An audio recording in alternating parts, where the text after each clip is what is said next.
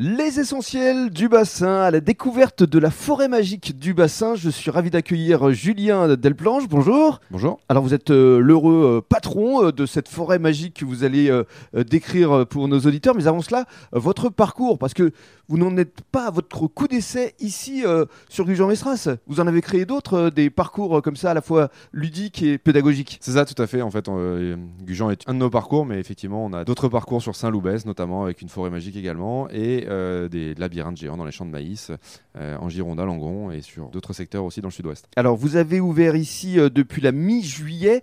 Essayez de nous décrire les lieux, parce qu'on est effectivement en pleine forêt. C'est ça, on est en pleine forêt, sur un domaine qui s'appelle le domaine de Torres, qui fait 650 hectares de forêt. Hmm. C'est pas Donc, loin de la ferme, C'est juste en face de la ferme Saint-Henri, un lieu bien connu des gens du bassin. c'est ça et donc du coup, on est juste de l'autre côté, donc sur un domaine forestier qui, lui, est inexploité l'été en- pour les visiteurs.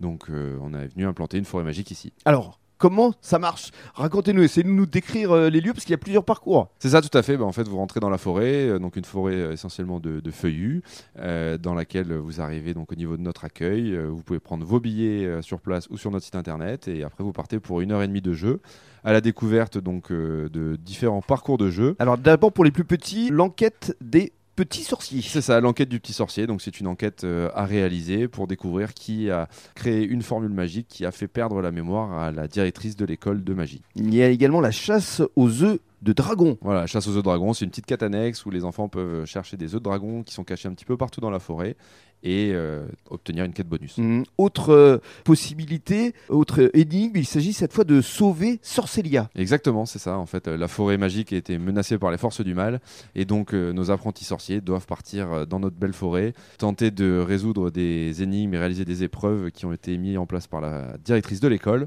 afin de sauver la forêt. Enfin, quatrième jeu, la quête de l'œuf d'or. C'est ça. Alors l'œuf d'or, c'est vraiment la quête bonus par excellence et qui euh, suscite la curiosité de tout le monde, à savoir de chercher un œuf d'or qui est caché dans notre forêt pour gagner un petit cadeau à la sortie. Les gens se prennent au jeu à fouiller la forêt Mm. partout. Alors, euh, cette forêt magique euh, du bassin, elle est évidemment euh, axée essentiellement pour les enfants, mais je pense que les parents peuvent aussi s'amuser. Ah oui, non, non, c'est vraiment pour un public familial. Les, les parents, euh, ils prennent autant plaisir que les enfants.